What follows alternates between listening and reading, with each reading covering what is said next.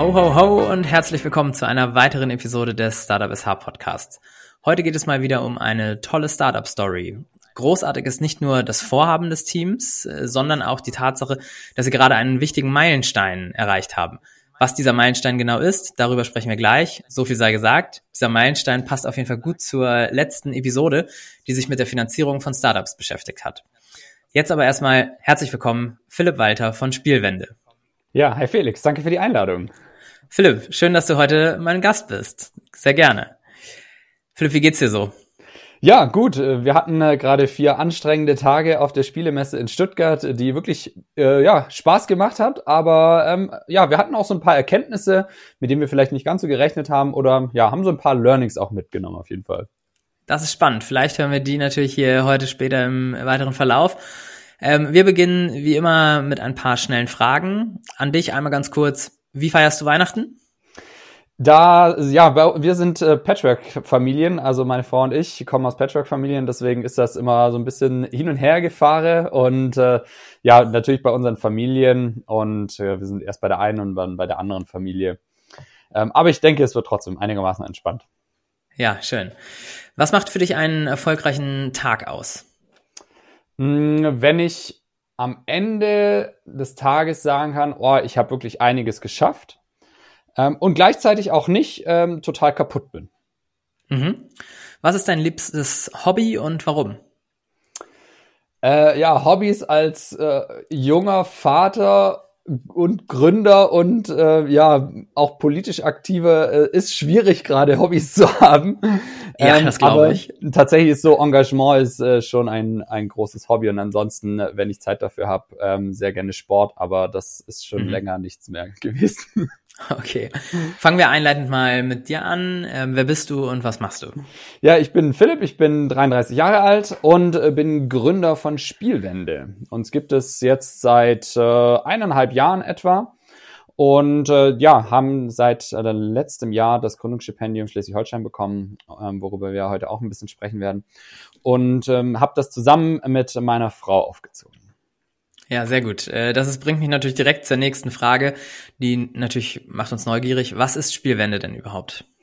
Ja, Spielwende, mit Spielwende bringen wir die Stadt von morgen ins Kinderzimmer. Hintergrund ist, dass wir vor zwei Jahren selbst Eltern geworden sind und wir haben festgestellt, dass das Kinderzimmer total autodominiert ist.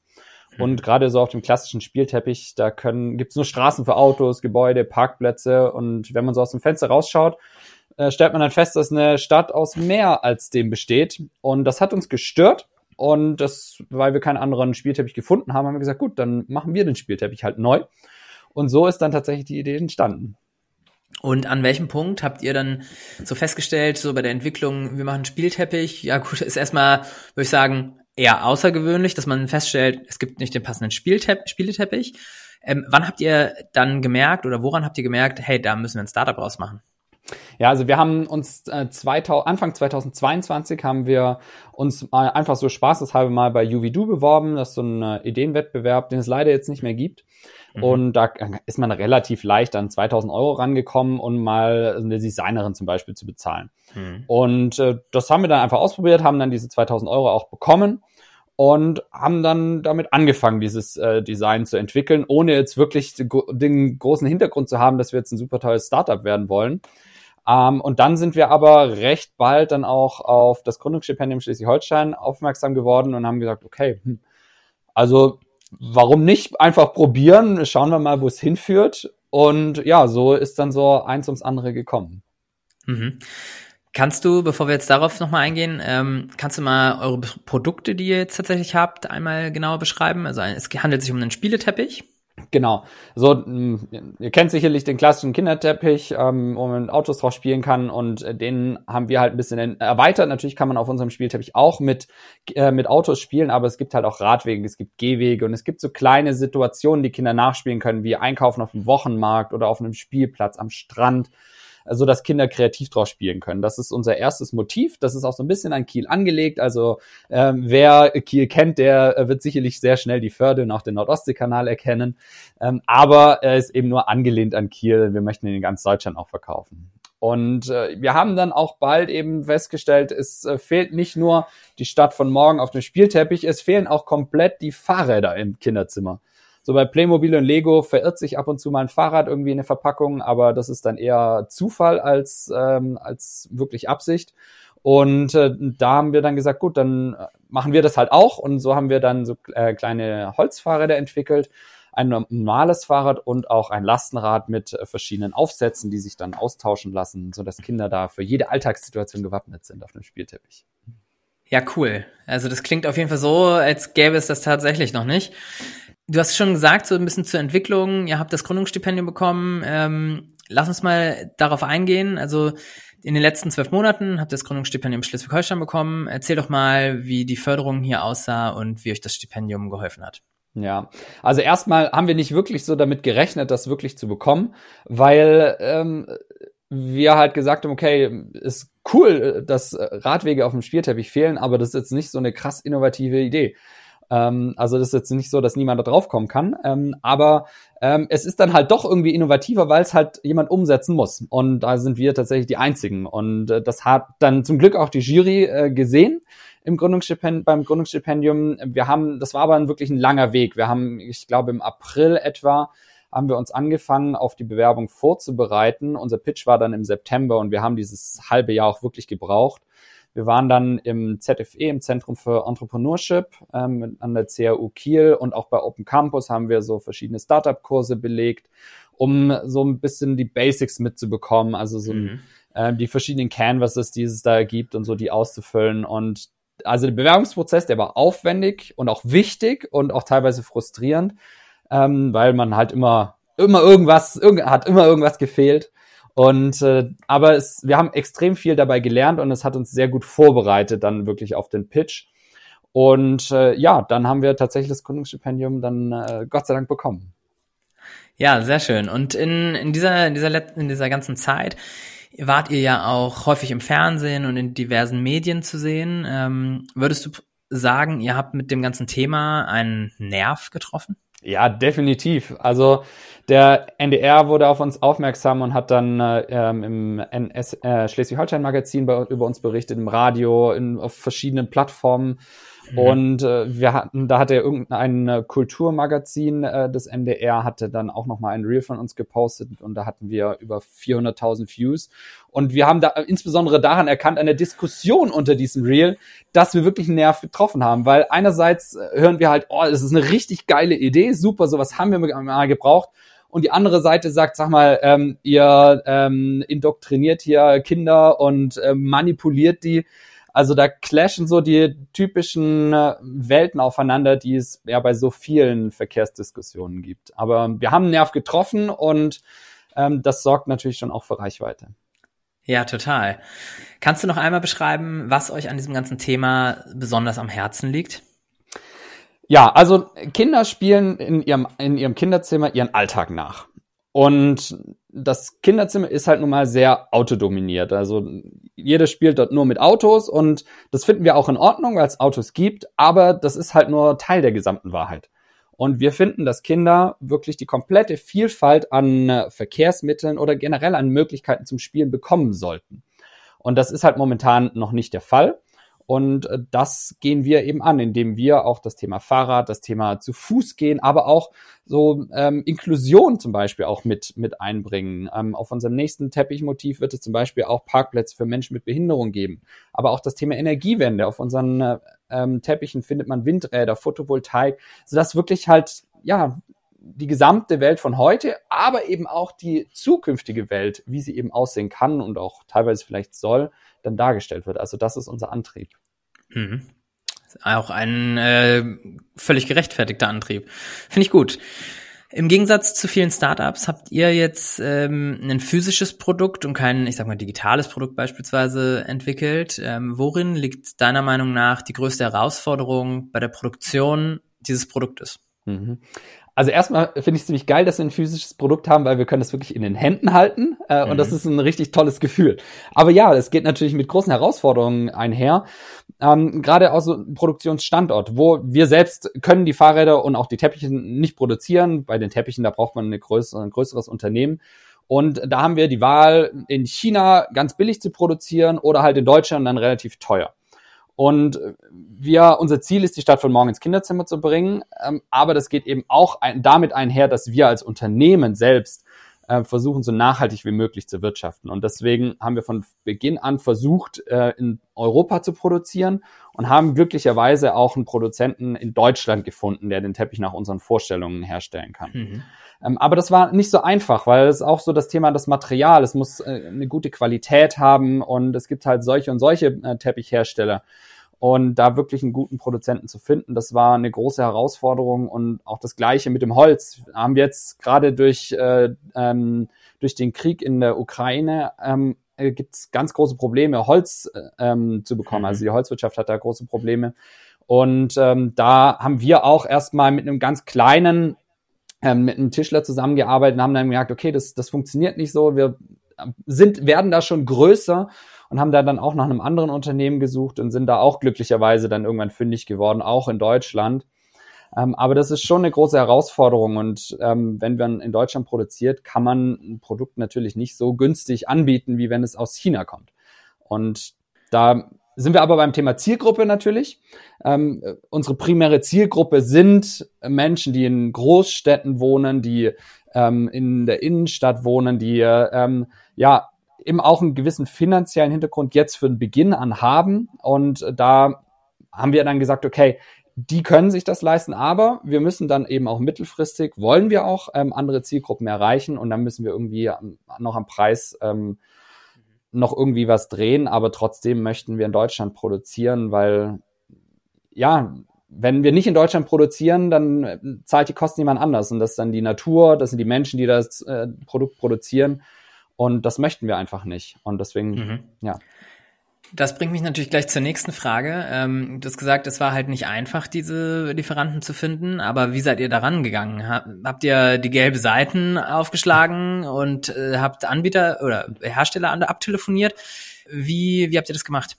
Ja, tatsächlich die klassische Google-Suche und äh, haben da ja verschiedene Teppichproduzenten gefunden, aber wir haben natürlich auch mit vielen Menschen gesprochen, die uns dann Tipps gegeben mhm. haben und andere Unternehmen ähm, haben uns da auch ein bisschen unterstützt. Wir waren auch ähm, dieses Jahr auf der Domotex in Hannover, das ist die weltgrößte Teppichmesse äh, und auch da haben wir viele Erfahrungen gesammelt und mit vielen Produzenten gesprochen und ähm, da hatten wir tatsächlich von vornherein mit unserem jetzigen Unternehmen ähm, schon Kontakt und haben dann über verschiedene Seiten dann schon gehört, dass es ein ziemlich gutes Unternehmen ist, dass sie gut produzieren. Und das war dann natürlich eine gute Bestätigung. Und bei den äh, Holzfahrrädern auch ja, gegoogelt, viele Unternehmen angesch angeschrieben, abtelefoniert, um konnten dann ja aus einer, tatsächlich am Ende in einer relativ kleinen Auswahl konnten wir dann ähm, unser, unser Unternehmen dann auswählen. Sehr schön. Das klingt auf jeden Fall so, als wäre es viel Arbeit gewesen. Ähm, und äh, die viele Arbeit will natürlich auch irgendwann bezahlt werden.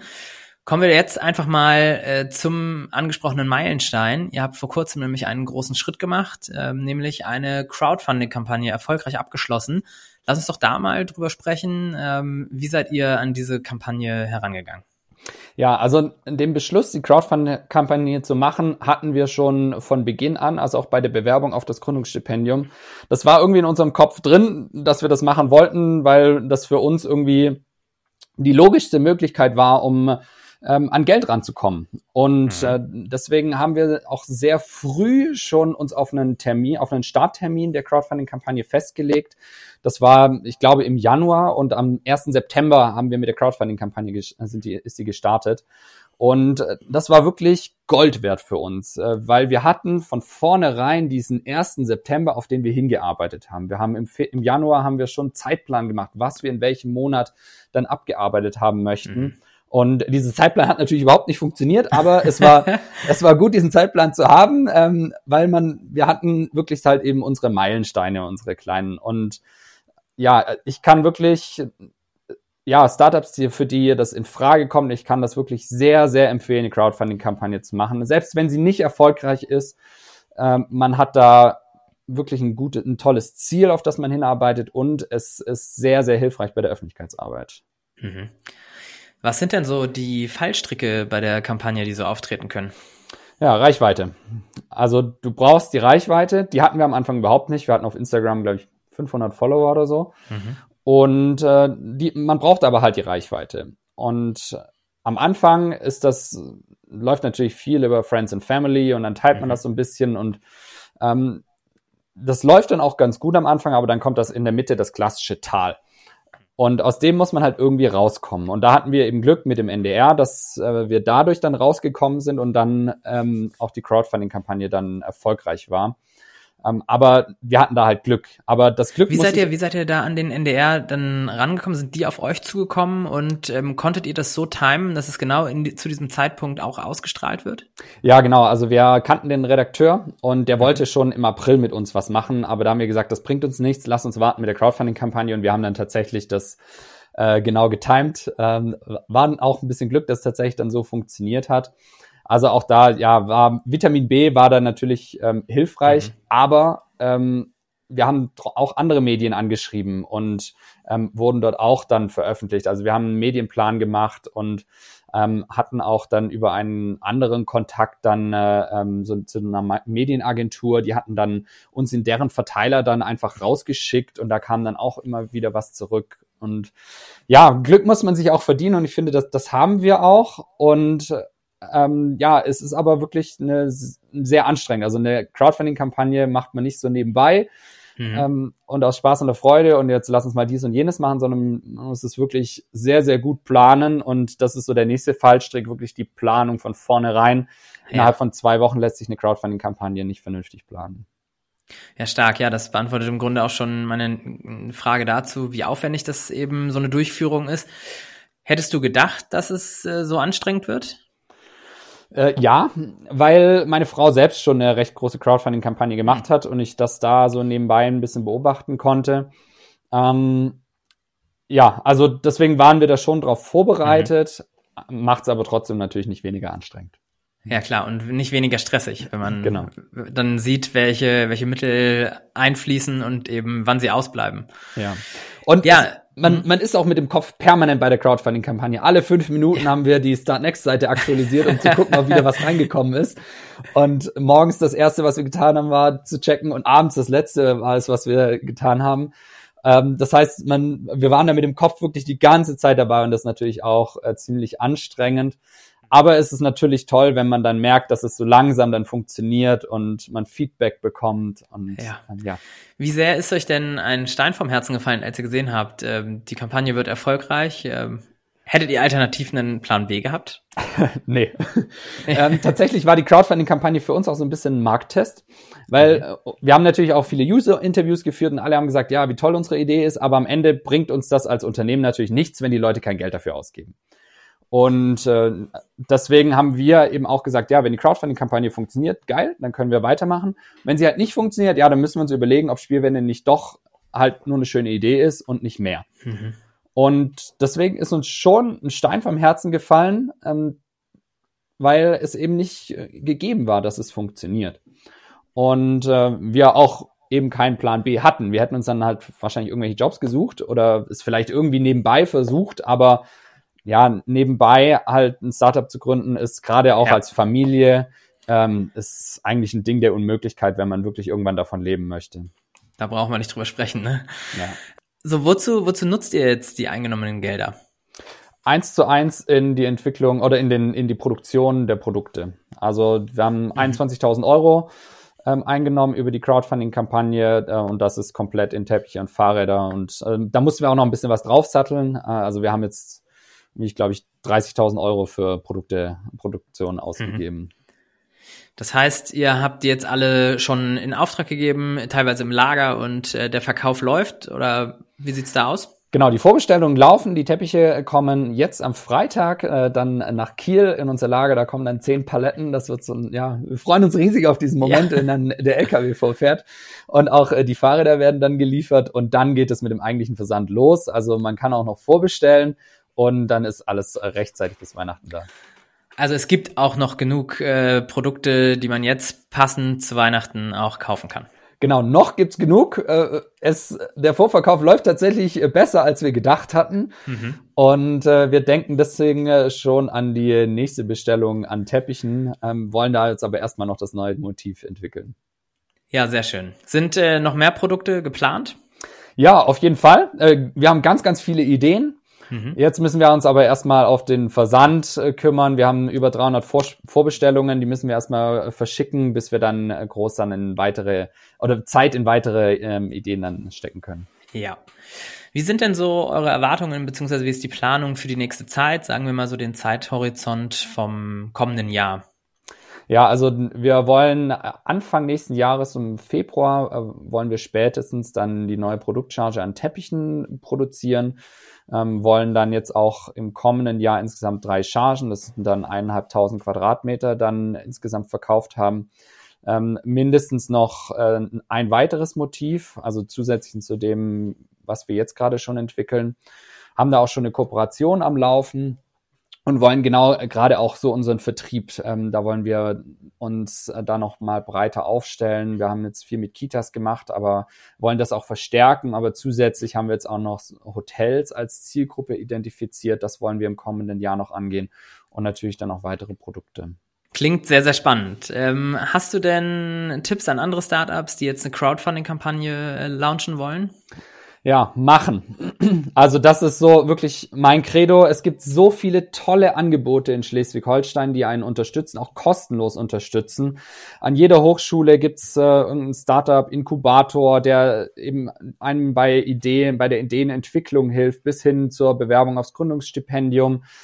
Ähm, hört euch da um, sprecht mit anderen Leuten. Wenn ihr eine Idee habt, behaltet die nicht für euch, sondern fangt an, mit anderen Menschen zu sprechen, weil man merkt dann so schnell, dass das auf Resonanz stößt und dann kennt irgendjemand, der einen kennt und das, ja, Schleswig-Holstein ist klein. Und äh, das ist nicht immer ein Nachteil. Gerade in der Startup-Bubble ja. ist es sogar ein großer Vorteil, weil man muss mit einem sprechen und der kennt garantiert irgendjemanden, der einem weiterhelfen kann. Und deswegen sprecht darüber und macht.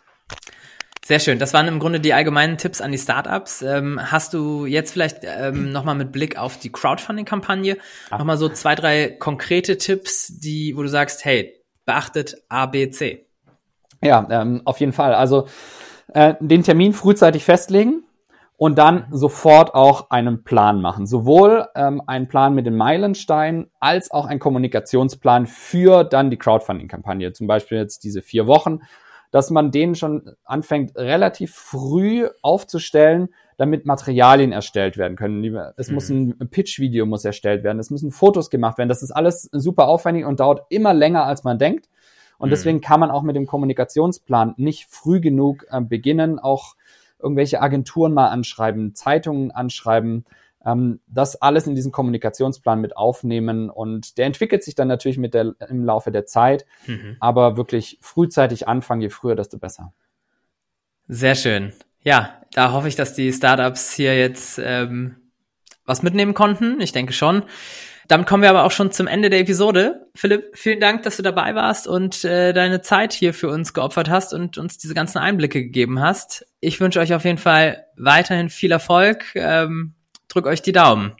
Ja, vielen Dank, Felix, für die Einladung. Hat riesig Spaß gemacht. Und wenn ihr noch irgendwie Fragen zur Spielwende oder zur Gründung habt, schreibt uns gerne über Instagram, über per E-Mail. Ähm, wir antworten da auf jeden Fall. Wir freuen uns auch immer, anderen helfen zu können. Ja, sehr schön. Liebe Hörerinnen und Hörer, ich hoffe, euch hat die Episode mit und über Spielwände heute hier gefallen. Ähm, wenn ihr noch keine Weihnachtsgeschenke habt, und auf der Suche nach einem tollen Spieleteppich oder nachhaltigen Spielzeugen seid, die den Kindern eben auch noch spielerisch die Verkehrswende vermitteln, dann guckt doch mal im Online-Shop von Spielwende vorbei. Ich stelle natürlich die Links auch noch mal unten in die Beschreibung. Ansonsten, da stehen auch noch weitere Notizen. Ansonsten vielen Dank, dass ihr reingehört habt. Bis zum nächsten Mal. Macht's gut.